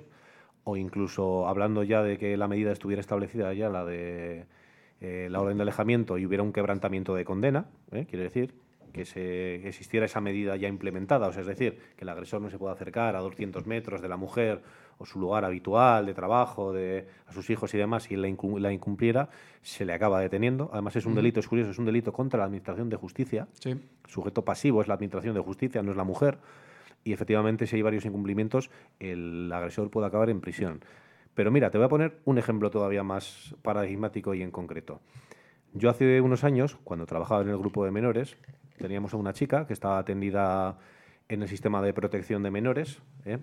Y esta chica lo que hacía era fugarse de su centro de menores y juntarse con un chico con el que empezó siendo el chico menor de edad, pero ya era mayor de edad, se llevaba unos cuantos años, eh, vivía en unas viviendas ocupadas y demás, y el chico le sometía a unas palizas eh, brutales. Bueno, se hizo un gran seguimiento de ese caso, se invirtió mucho tiempo en ese caso, se documentó muy bien, eh, y fíjate que por lo menos no sé si fue hasta el tercer, cuarto o quinto incumplimiento, ¿vale? En el que hubo que hacer, dada la eh, especial peligrosidad o potencial peligrosidad, un operativo especial, ¿eh? se le detuvo, eh, creo que era la cuarta vez, ¿no? por, por este tema, y el tipo no iba a prisión. Cuando todos sabíamos que en cualquier momento eh, pues se cargaba, ¿Había, había denuncia? se cargaba la niña. Estaba ya todo en el juzgado. En ese caso, eh, la menor era menor de edad, valga la, la redundancia, y eh, la policía puede hacer dos cosas, es decir, recoger una denuncia y mandarla, ¿no? Por parte de la persona perjudicada o actuar de oficio, si es un delito público. Bien, a eso voy, porque es que no, no quería dejar pasar este, este detalle. Es decir, ¿pueden los jueces o fiscales eh, obviar la no denuncia por parte de una persona, en este caso de una chica, una niña o una mujer? O incluso la retirada de esa denuncia por miedo a represalias por parte de esa, de esa misma chica o mujer? ¿Pueden los jueces o fiscales o la policía, perdonad si Sí, sí, sí. actuar de oficio? Y si hay una retirada de denuncia, eh, digamos que el camino es más fácil para el maltratador, Patricia. No, porque, mira, al principio eso que planteas hace años ya eh, ocurría.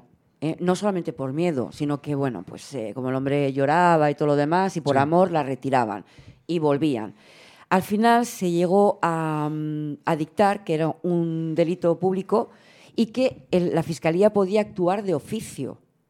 Igual que ahora la policía, si entra y ella no quiere, eh, denuncias, pues porque tiene miedo o porque no, no, porque muchas veces eh, tienen ese, no me acuerdo ahora cómo se llama el síndrome, ¿no? que no quieren denunciar, eh, eh, la policía también puede llevarlo al juzgado y actuar de oficio, porque es un delito público. En el momento que se hace un delito público, cualquier persona puede, puede denunciar, o sea, la vecina puede denunciar lo que está pasando y la fiscalía tiene la obligación de, de- de seguir, incluso si ella retira la denuncia. Y es el mismo proceso penal y la misma pena a la que se puede enfrentar, sea mm, cárcel o no cárcel, pero es el mismo proceso penal habiendo denuncia por esa persona o por una vecina. Sí. Sí, sí, la manera por la que llegue, digamos, la denuncia a- al, al juzgado de violencia de género, quiero decir, no, luego no tiene que ver en la pena, sino la pena va en función del delito cometido.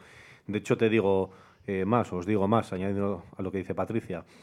Eh, hay muchas actuaciones policiales de, de actuación en domicilio ¿eh? y de un, violencia, un delito de violencia de género constatado, ha habido, hay testigos, hay una mujer apalizada, eh, se actúa, se detiene al, al agresor y fíjate, y en esas primeras horas incluso ya no es que vaya al juzgado y se retracte, ¿no? Que en sede policial escriba, denuncie y demás, es que ya no quieren denunciar en comisaría.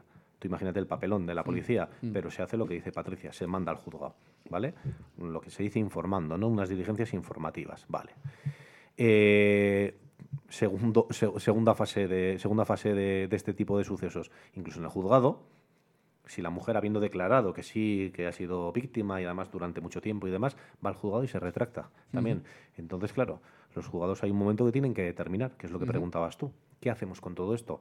Hombre, si hay visos objetivos de que ha habido un maltrato y demás, pero hay muchas eh, mujeres que luego incluso ante esas medidas de alejamiento, Sí. ¿no? esas órdenes de alejamiento, son ellas las que incumplen. Sí. O sea, que no utilizan la medida de alejamiento para su protección, sino que la incumplen. Y en su momento, cosa que se desestimó después, se les llevó a, a considerar eh, colaboradoras necesarias del delito. Tú imagínate. Rizar el rizo. Efectivamente, luego se tomó la, yo creo que por una, por Fiscalía General del Estado, decidieron, ¿no?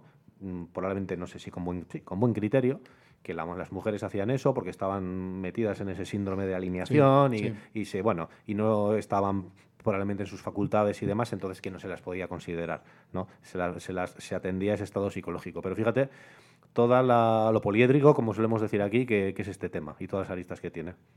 Demasiado. Y, y de hecho ahora está, eh, según entras a mano izquierda, eh, lo de violencia de género para eh, atender a esas mujeres, ¿no? Con una psicóloga. Determinan que realmente necesitas una asistenta, bueno, trabajadora social que se llaman ahora, y entonces tienen que, van al juzgado cada 15 días, eso lo determina la, la psicóloga y están hablando con, hay varios psicólogos ahí que las atienden precisamente para que empiecen a darse cuenta de que tienen que despegar cualquier lazo de, de algo tóxico, ¿no?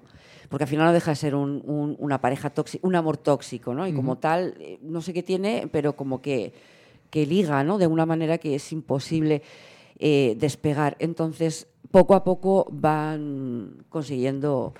De hecho, si me dejas que te cuente un, un Sí, ejemplo como colofón. como colofón. Eh, fíjate si cambian, que nosotros en, en Guipúzcoa teníamos una asociación Sapaberría. Yo siempre me preocupé mucho por este tema, quizás porque me llega, sobre todo por los niños, ¿no?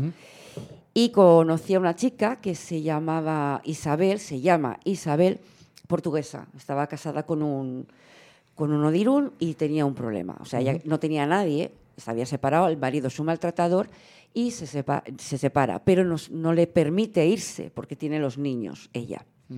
Así que le buscó, por, aparte a través de la asociación, le buscó una abogada que consigue que se vaya a Portugal con las niñas. Es decir, en Sí, un juicio lo sí. consigue. Yo cuando la conocí era una persona muy apagada, muy... Hablaba muy bajito, porque eso es un tema de las mujeres, ¿eh? maltratadas te hablan muy bajito. Pasó el tiempo y me la encontré un día por Irún. Yo iba a la estación, ella venía de la estación y me saludó, le dije hola, me di la vuelta, me dice, no me conoces. Y le dije, pues como que me quieres sonar, ¿no? Pero no, no tengo, me dice, soy Isabel. De verdad, o sea, era la mujer más guapa que he visto. Totalmente cambiada y entonces es el momento que te das cuenta, ¿no? De, de cómo puede perjudicarte a nivel de salud y a nivel físico, porque la salud también se, se ve en lo físico, cómo es capaz de ir matando en vida a una persona. Y es un sufrimiento grande lo que llevan las mujeres ¿eh? cuando son realmente maltratadas. Y cuando digo realmente, digo realmente ¿eh? maltratadas. Pues aquí, amigos, es que es un, vamos, es una discusión. Perdón por ponernos tan serios, ¿eh? eh, Sí. No, bueno, no, no, no, perdón, no, evidentemente. El, Eh, el tema lo merece, eh, evidentemente. queríamos traer este eh, debate a RQR. Creo que han quedado claras algunas cosas, pero evidentemente el tiempo apremia y es una lástima porque podríamos seguir durante mucho rato, porque además, bueno, eh, y más con dos personas como vosotros. Pero Patricia, no te escapas. ¿no? No te escapas porque no solo aquí no acaba el programa, sino que vienen las cinco preguntas. Yo no sé si estabas Ay, al corriente de esto o no. Sí, pero- sí, he oído, sí, pero ahora mismo... Ya has, no. Oído, has oído por ahí rumores. No, no, he oído vuestros programas, bueno, que no- y- que pero no- se me había olvidado por completo lo de las cinco preguntas Pues, últimas. pues más te vale ir pensando en la siguiente mientras contestas la anterior porque te voy a zurrar. Eh, vamos a ver, Patricia, eh, ¿tú qué eliges, comunismo o libertad? Libertad, evidentemente, Como William Wallace, así, sin más, libertad. como William Wallace. Y enseñando el culo. Y grito, no, tanto no, pero bueno. Y grito, y grito libertad. Venga de donde venga, ¿eh? me lo proporcione quien me la proporcione, siempre y cuando sea una libertad real. Háblanos de esa lección que te han dado o te dieron, ese consejo, esa frase, esa, esa algo que te dijo alguien o que viviste, para bien o para mal, que te ha marcado. Esa lección de vida que te llevaste en algún momento y que siempre tienes presente en tu día a día. Pues mira, me la dio una psicóloga cuando yo hablaba, y hablaba con ella y me dijo que había, aún todo lo que había pasado, había hecho un buen trabajo con mi hija. ¡Wow! Maravilloso. Enhorabuena. Mm. Pues eh, ya que ha salido más que triunfal de esta segunda pregunta, Ah. Eh, háblanos y dinos cuál ha sido la última multa o sanción que te han puesto. La- es que no, a ver, la, ult- la última, ay, porque se me pasó la, la ITV. Eh, fue cuando la pandemia, es que me lié con los tiempos de la pandemia y sí, demás. me lié, vino mi primo. No, porque Claro, me entendió el claro. Guardia Civil. Me dijo, Esto mí me lo ha metido alguien en el bolsillo. Que no, que me entendió el Guardia Civil y me dijo, mira, a mí me pasa lo mismo. Dice, lo que pasa es que a mí se me pasó una semana Ay, y la un Guardia mes. Civil, la Guardia Civil. Sí, sí. Qué necesarios son, ¿eh? Subidles el sueldo. Fue La Rioja. Por supuesto. Sí, sí. Eh, eh, Patricia, extraterrestres, ¿sí o no? Sí, Sin duda. sin duda. ¿Por qué? Eh, porque no creo que seamos los únicos del universo. Y me daría muchísima pena saber que el humano es el único que vive en el universo. Sería triste, ¿verdad? Sí, necesito saber que hay gente más inteligente y más buena y más bondadosa y más tipo estelar que el universo es amor. Bueno, pero eso es en el Ministerio de Igualdad, allí en Madrid. No. Puedes ir, entrar por la puerta, abrir y allí encuentras de todo, no, ¿eh? perdona, no. Según ¿No? entras hay un No. tobogán de color arcoiris que Y- te y- baja y, al tartas, sótano. y tartas, y, y flores, y banderas. Todo va a salir bien. No, no, no. No Quinta. creo en esa igualdad. Quinta, Patricia. El duque, el grande, el único, el inigualable John Wayne en su epitafio, feo, fuerte y formal. Tú, en tu lápida, dentro de 200 años, ¿qué te gustaría ver? ¿Qué pondrías? Vivió, intentó hacer feliz e intentó hacerse feliz. Muy largo, pero me vale, porque tenemos que irnos. Hombre, has dicho bueno, feo. Has dicho bueno, feo y tal. Pues Me lo tatúo en la pierna. Eh, sí, sí, porque ya... Patricia, muchísimas gracias. A vosotros por invitarme. Sé que tienes una agenda apretada, que es difícil, que, pero ha sido un placer y un privilegio tenerte aquí y tu testimonio. El privilegio ha sido mío Experta. y os emplazo y os invito al próximo 12 de junio a que vengáis al estreno de mi documental sobre el patriarcado. Ah, ya soltó la. Asomó la patita, asomó la patita, asomó la patita. Venga, dinos cuándo es y, de, y, cu- cuándo, y dónde. Iré yo de enviado especial, no te preocupes, Patricia. El, ho- el hombre, Y- el hombre de las cavernas se quedará en su cueva, eh, descarnando un oso. Pues es el día 12 de junio, a partir de las 7 de la tarde, es un espectáculo de dos horas y algo, en el que, basado en el libro, la novela de, Pi- de Pilar Llobes Masit, Guarda mis secretos, yo le he añadido el origen, porque versa en dos historias reales, una de una mujer que deja, debe dejar a su hijo en el torno de las nieves, aquí, en Vitoria, y otro es eh, desde el punto de vista de un hombre ya de 63 años que nació en las nieves y nos cuenta cómo ha superado a día de hoy todo lo que vivió allí, porque bueno, pues eh, estaba allí, en uno, que era un, or- a él le gusta llamarlo el asilo, el orfanato de las nieves. Así que os espero Pues allí. queda apuntado familia de Siberia FM, familia de RQR en Spotify, en Apple Podcast, en Google Podcast, en Amazon Music, en Evox. ¿Os dais cuenta? Es increíble. Que nos hemos vendido. Sí, no, siempre lo dices y es verdad. Eh, nos vamos con granujas a todo ritmo.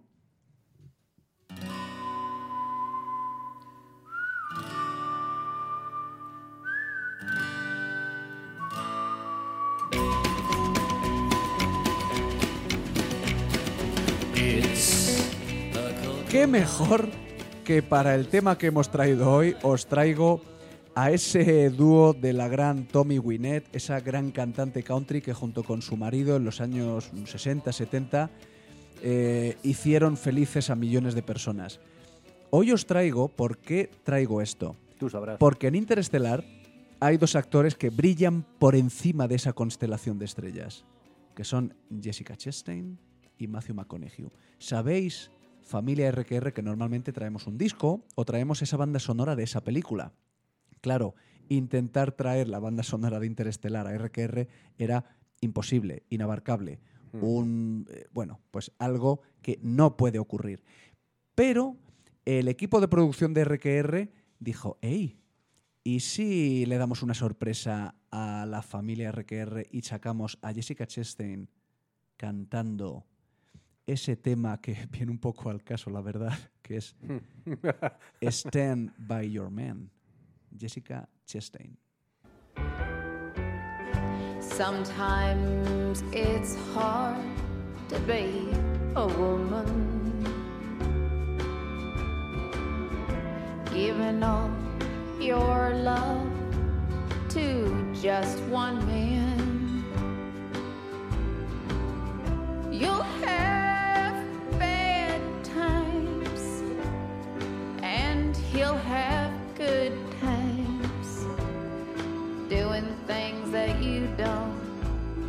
understand.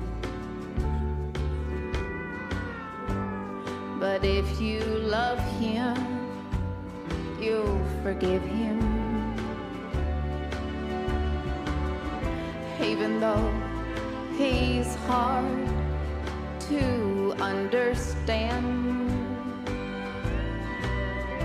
And if you love him, oh,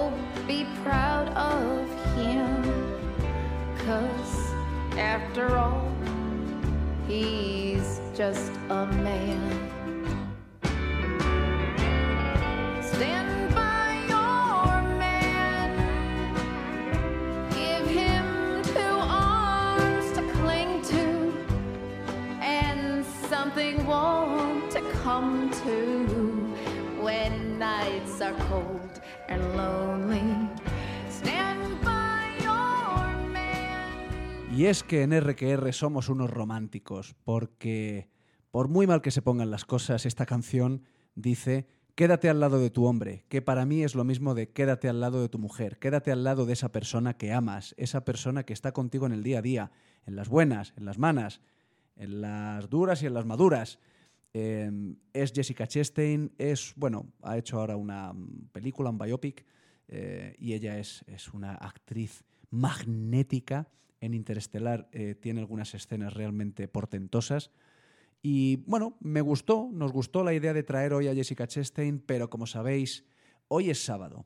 Mañana es el típico día aburrido en el que hay elecciones, en el que vamos a ver a una serie de políticos, a cada cual peor, lo siento mucho, pero es que es el nivel que hay dando discursitos de la fiesta de la democracia. ¿Y sabéis qué? Que RQR pasa de eso y que como es sábado, sabéis siempre cómo acaba este programa, que es bailando, con ritmo, con buena música, con buenos arreglos.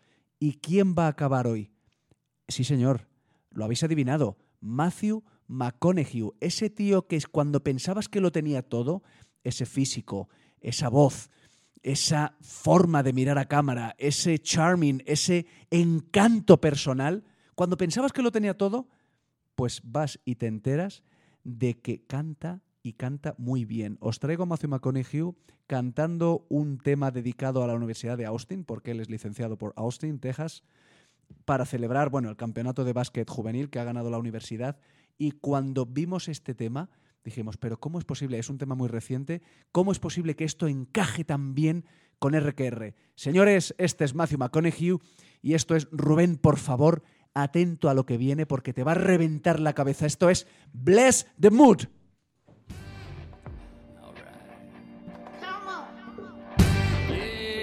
Got you, we got me, folks. That makes a royale we. Mm-hmm. Now it's time to bend a knee, everybody, so we can reveal, revive, and testify. Because you see, these words they are not inflation. It is on us, the nation, to do it once and then again. Till Gabriel blows his horn and we got another longhorn win.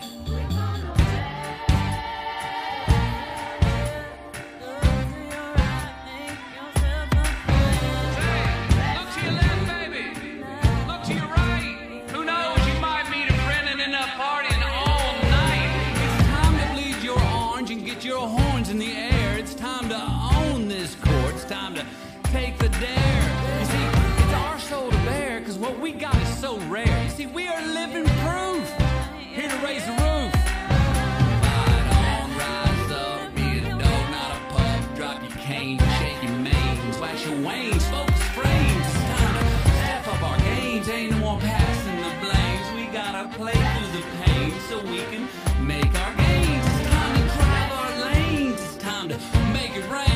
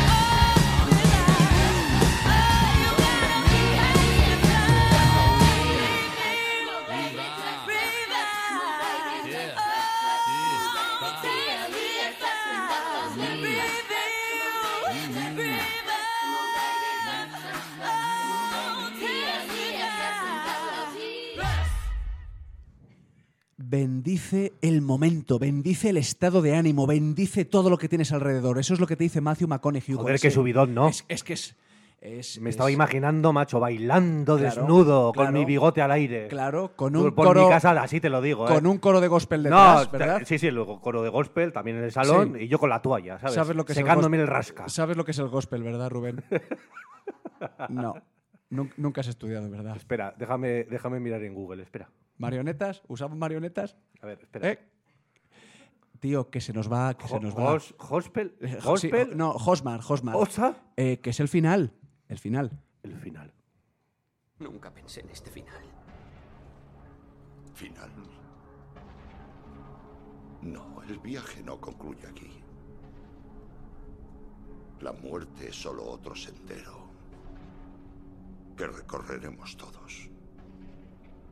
El velo gris de este mundo se levanta y todo se convierte en plateado cristal. Es entonces cuando se ve.